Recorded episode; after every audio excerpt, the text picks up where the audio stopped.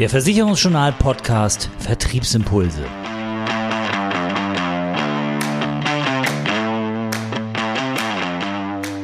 Unser Thema heute, wie Vermittlerbetriebe wachsen können.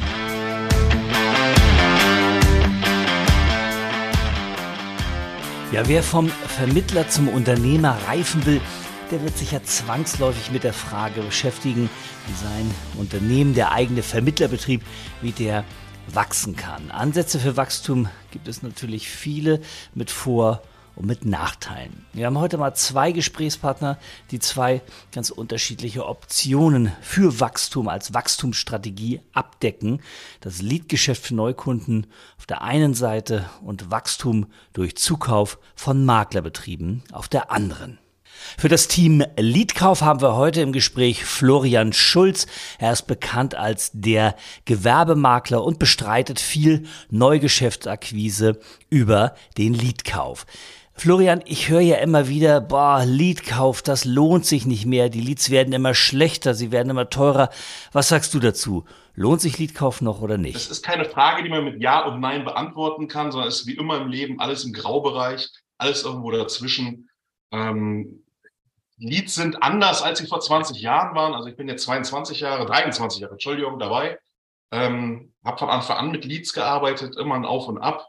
Es ist wie, wie in allen anderen Bereichen auch. Alles ist anders. Aber deswegen zu sagen, es lohnt sich nicht oder auch pauschal zu sagen, es lohnt sich immer, bin ich weit von weg. Woher kommen eure Leads denn eigentlich? Also historisch haben wir alles durch. Ähm, das sind die gekauften Leads, das sind die generierten Leads, das sind die Empfehlungsmarketing-Leads, das sind die selbst in Auftrag gegebenen, produzierten Leads. Und wo ich selber in der Tat persönlich mittlerweile weg bin, aber das ist ja einfach, man macht ja sein eigenes Scoring und guckt, womit man am besten klarkommt und wo es sich am meisten lohnt, sind in der Tat die, die öffentlich kaufbaren Leads.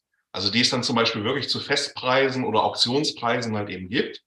Ähm, habe ich auch eine einfache Begründung zu weil das halt Leads sind, die bei der Entstehung nichts mit uns zu tun haben.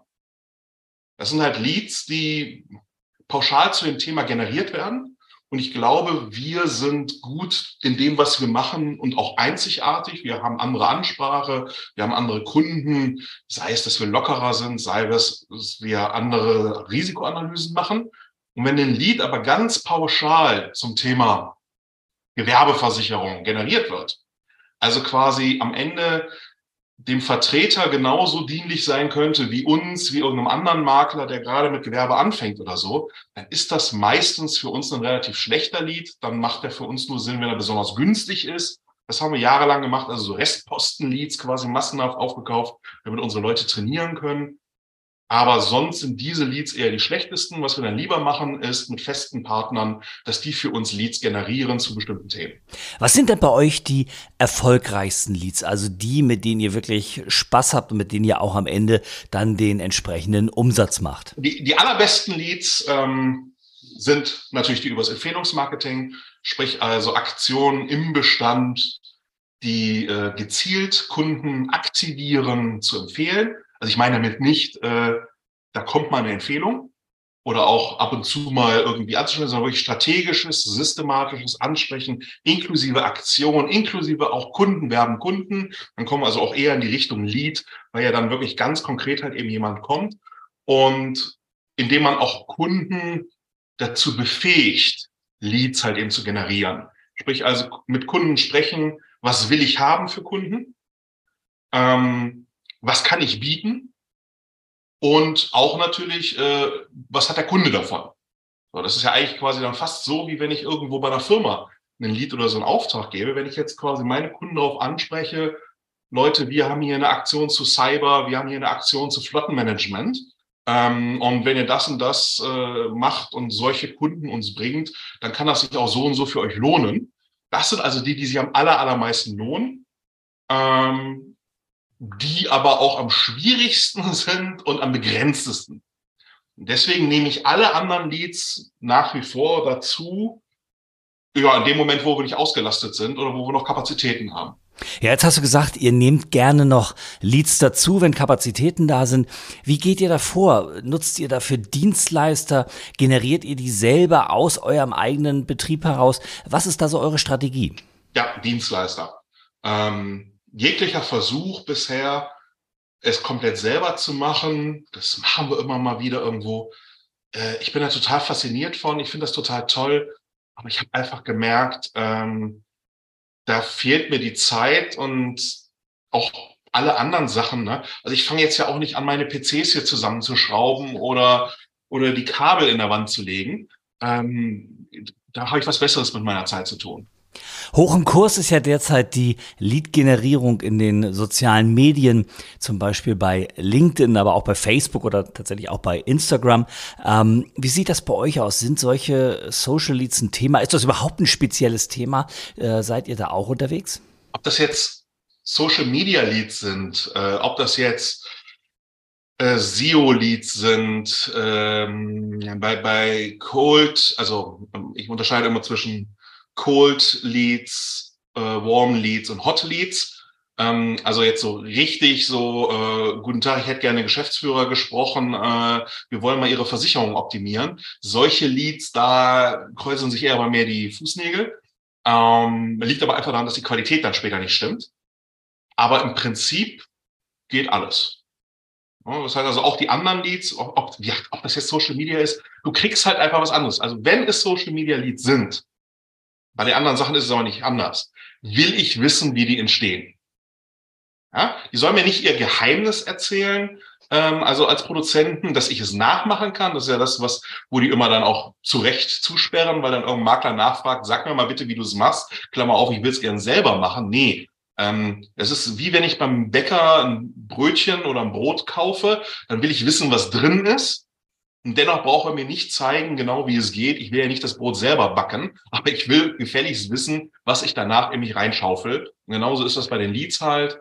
Ähm, ich will einfach wissen, wie die entstanden sind. Das heißt, die zeigen mir ein bisschen was über die Kampagne, äh, weil es ja ganz klar, wenn da einfach eine, eine Kampagne äh, auf, auf Facebook läuft, ist das was anderes als auf Instagram, als auf LinkedIn, als auf TikTok, als was es auch noch alles gibt. Äh, ich habe jetzt letztens welche über Pinterest bekommen, nochmal was ganz Interessantes. Oder wir haben viel über Clubhouse ja gemacht. Äh, und dann siehst du eigentlich daran, wie sie entstehen, auch was später für eine Qualität oft rauskommt. Das hängt halt komplett kausal zusammen. Ja, du sagst ja selber, die Leads müssen natürlich am Ende erfolgreich sein. Du willst wissen, was sozusagen oben reingeschüttet wird, aber am Ende müssen sie natürlich wirtschaftlich erfolgreich sein. Wie bemisst sich das denn bei euch? Gibt es da eine, eine Faustformel, wann ein Lead ein Erfolg ist? Also grundsätzlich habe ich mir als Benchmark gesetzt, die ist aber relativ willkürlich gesetzt, die hat sich einfach über die Jahre der Erfahrung ergeben, dass ich für die Akquisition sprich also das Generieren von Kunden, zehn Prozent ihres Drei-Jahres-Earnings ausgebe. So, also kann ich ganz einfach nachprüfen, ob der Lead sich gelohnt hat. Spätestens nach drei Jahren weiß ich, was ich mit den Kunden gemacht habe. Und ich darf nicht mehr als zehn Prozent ausgegeben haben für den ganzen Akquisitionsprozess. Der teilt sich meiner Meinung nach zur Hälfte halt eben in, in Leads, Tippgeber oder was auch immer äh, Provision. Und die andere Hälfte ist natürlich Arbeitszeit, äh, Management und dergleichen, äh, Angebotserstellung und so. So. Ähm, das heißt also, nach drei Jahren wüsste ich das jetzt genau. Deswegen gibt es natürlich schon so Faustformeln, wo man einfach merkt, klappt das so, das klappt das nicht. Wenn jetzt ein Mitarbeiter von mir äh, bisher zehn Gewerbesachleads von einem einen Anbieter hatte und kriegt jetzt zehn von einem anderen, dann gibt er mir auch ganz schnell ein Feedback. Hör mal, bei dem ist das jetzt komplett anders. Wenn ich da anrufe, weiß kein keiner davon, wer ich bin. Ich bin nicht richtig angekündigt. Ne? Also es ist gar kein Warm Lead, das ist ein Cold Lead. Ähm, oder ich erfahre halt, dass die Leute, dass denen immer suggeriert wurde, wir sind billig, billig, billig. Äh, oder die kommen gar nicht zum Termin oder, oder, oder. Da gibt es dann so Checklisten, so wie jeder das von uns machen würde und sagen würde, wann ist ein Termin denn ein guter Termin? Und dann erfährst du natürlich auch die Termine, die aus Leads entstehen, ob das gute Leads waren oder nicht. Ja, Leads zu kaufen ist die eine Geschichte. Leads selber professionell zu generieren, eine ganz andere. Wir hatten ja in den vergangenen Ausgaben vom Podcast hier Experten, die sich ein eigenes Lead-Generator-Netzwerk aufgebaut haben. Ich nenne das mal so. Zum einen zum Beispiel Kai Buczynski, der ja als äh, Polizeianwärter den Finanzcop gibt bei YouTube zum Beispiel und dort Leads generiert oder auch den Dogvers-Makler Martin Markowski, der Hundebesitzer, Hundeprofis und Tierschutzvereine berät und dabei vor allem über die sozialen Medien Interessenten gewinnt. Also das sind Leute, die tatsächlich selber ein Lead-Netzwerk aufgebaut haben und damit erfolgreich sind. Ja, jetzt hat natürlich nicht jeder die Muße und die Geduld, ja, sich selber als Lead-Generator zu positionieren und möchte vielleicht schneller zu einem größeren Bestand kommen. Das Thema ist dann natürlich Bestandskauf und hier haben wir auch einen Gesprächspartner heute da, Tino Skrabak, der selber Bestände kauft und sein Wissen auch in einem Videokurs unter versicherungsbestand-kaufen.de wiedergibt. Tino, Bestandskauf, das hört sich jetzt natürlich erstmal nach einem richtig dicken Deal an, wo man viel investieren muss, wo man viel Know-how haben muss. Ist das eine Lösung für, sage ich mal, jeden Makler? Für mich ist die Antwort ähm, ja. Du musst mal überlegen, ähm, wir erwerben ja meistens Lebenswerke. Also doch die meisten Makler, von denen wir die, die Bestände oder die Firmen ähm, übernehmen, die machen den Job seit 20 oder 30 Jahren. Ähm, das heißt, du übernimmst ja immer ein Lebenswerk. Also dafür, wo ein Makler 20, 30 Jahre gebraucht hat, das kaufen wir und ähm, wir haben immer einen Finanzplan, je nach Größe. Also bei einem normalen Bestandskauf, also der normale ähm, Asset-Deal, da, da kalkulieren wir mit fünf Jahren. Also in fünf Jahren ist dann der Bestand abbezahlt. Wenn es jetzt ein, ein Share-Deal ist, also wenn wir eine Kapitalgesellschaft kaufen, wenn es was Größeres ist, dann kann das auch mal sieben oder von mir aus zehn Jahre dauern. Ähm, aber das heißt, wir brauchen fünf bis zehn Jahre, um was abzubezahlen, wofür ein anderer Makler 20 oder 30 Jahre gebraucht hat. Ähm, Daher bin ich der Meinung, wenn du Ahnung von Betriebswirtschaft hast und so deine eigenen Finanzen im, im Griff hast, ähm, dann ist ein Bestandskauf auf jeden Fall eine spannende ähm, Alternative zum regulären Bestandsaufbau, was, was ja die meisten Vertriebler machen. Tino, was zeichnet euch aus beim Bestandskauf? Was ist das Erfolgsgeheimnis? Was ist das, was andere von euch lernen können? Also einmal auf jeden Fall ähm, Geschwindigkeit. Also wo ich da meine, also was ich glaube, was uns auszeichnet, ist, ähm, wir sind schnell, und wir, also wir sind schnell mit der Entscheidung, jawohl, wir wollen dich kaufen. Und auch was dann die Finanzierung angeht. Also, ähm, also wir, wir sind da richtig gut aufgestellt. Also nicht erst, wenn ich jetzt den Zuschlag habe für den Bestandskauf, rede ich mit der Bank, schon dann schon bei dem ersten Kontakt sage ich meinen Bankern, sage, oh, da schwebt wieder was, sodass wir auch schnell, ähm, ja, also auch Finanzierung bekommen, weil wir die Bank im Vorfeld mitnehmen. Und auch, also ich muss auch ehrlich sagen, ähm, wir prüfen uns nicht zu Tode. Also wir brauchen nur paar wenige Sachen, die wir im Detail prüfen. Und wenn die Sachen passen, dann können wir eine Entscheidung treffen. Und das, wenn Daniel und ich uns mal abends dann ähm, für ein paar Stunden einschließen, gerne wieder mit zwei Flaschen Wein, wir prüfen die notwendigen Unterlagen. Ich bin meistens derjenige, ich prüfe die kaufmännischen Sachen. Daniel prüft dann, ähm, wenn es ein Makler ist, der auch mit, mit On Internet zu tun hat, der prüft dann ähm, ähm so die Online-Aktivitäten, sodass wir dann aber nach drei, vier, fünf Stunden eigentlich sagen können, jawohl, das passt, wir wollen den Makler. Ja, dann bleibt ja eigentlich nur noch die natürlich wichtigste Frage, wie komme ich denn an den Bestand, den ich gerne kaufen möchte? Ihr habt ja im Videokurs eine neue Auflage gemacht in 2022.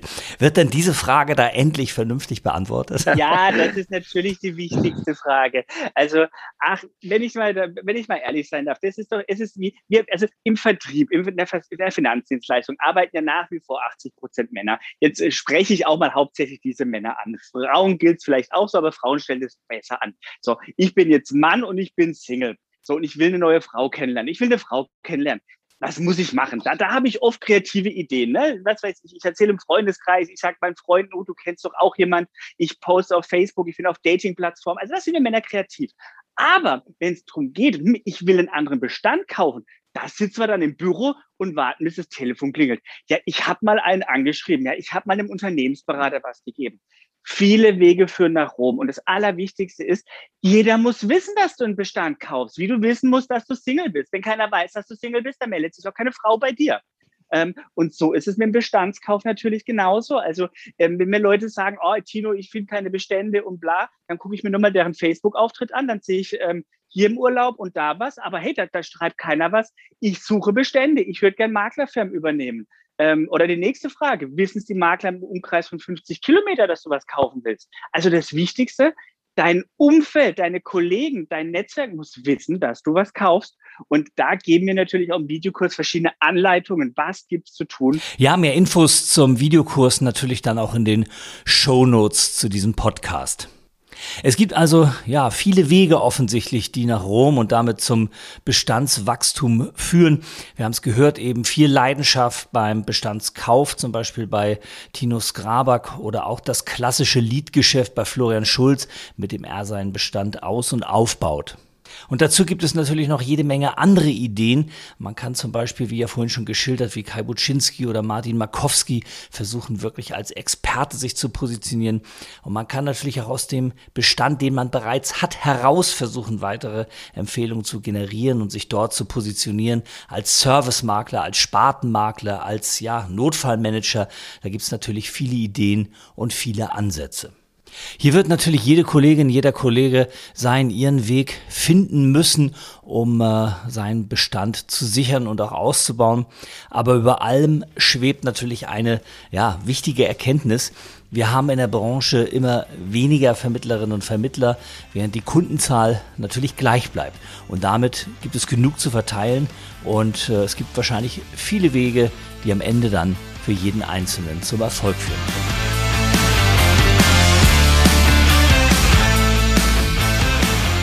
Das war die aktuelle Ausgabe vom Versicherungsjournal Podcast Vertriebsimpulse. Zusammengestellt und gesprochen von Oliver Mest. Mehr Themen rund um die Beratung und für den Vertrieb gibt es täglich auf www.versicherungsjournal.de.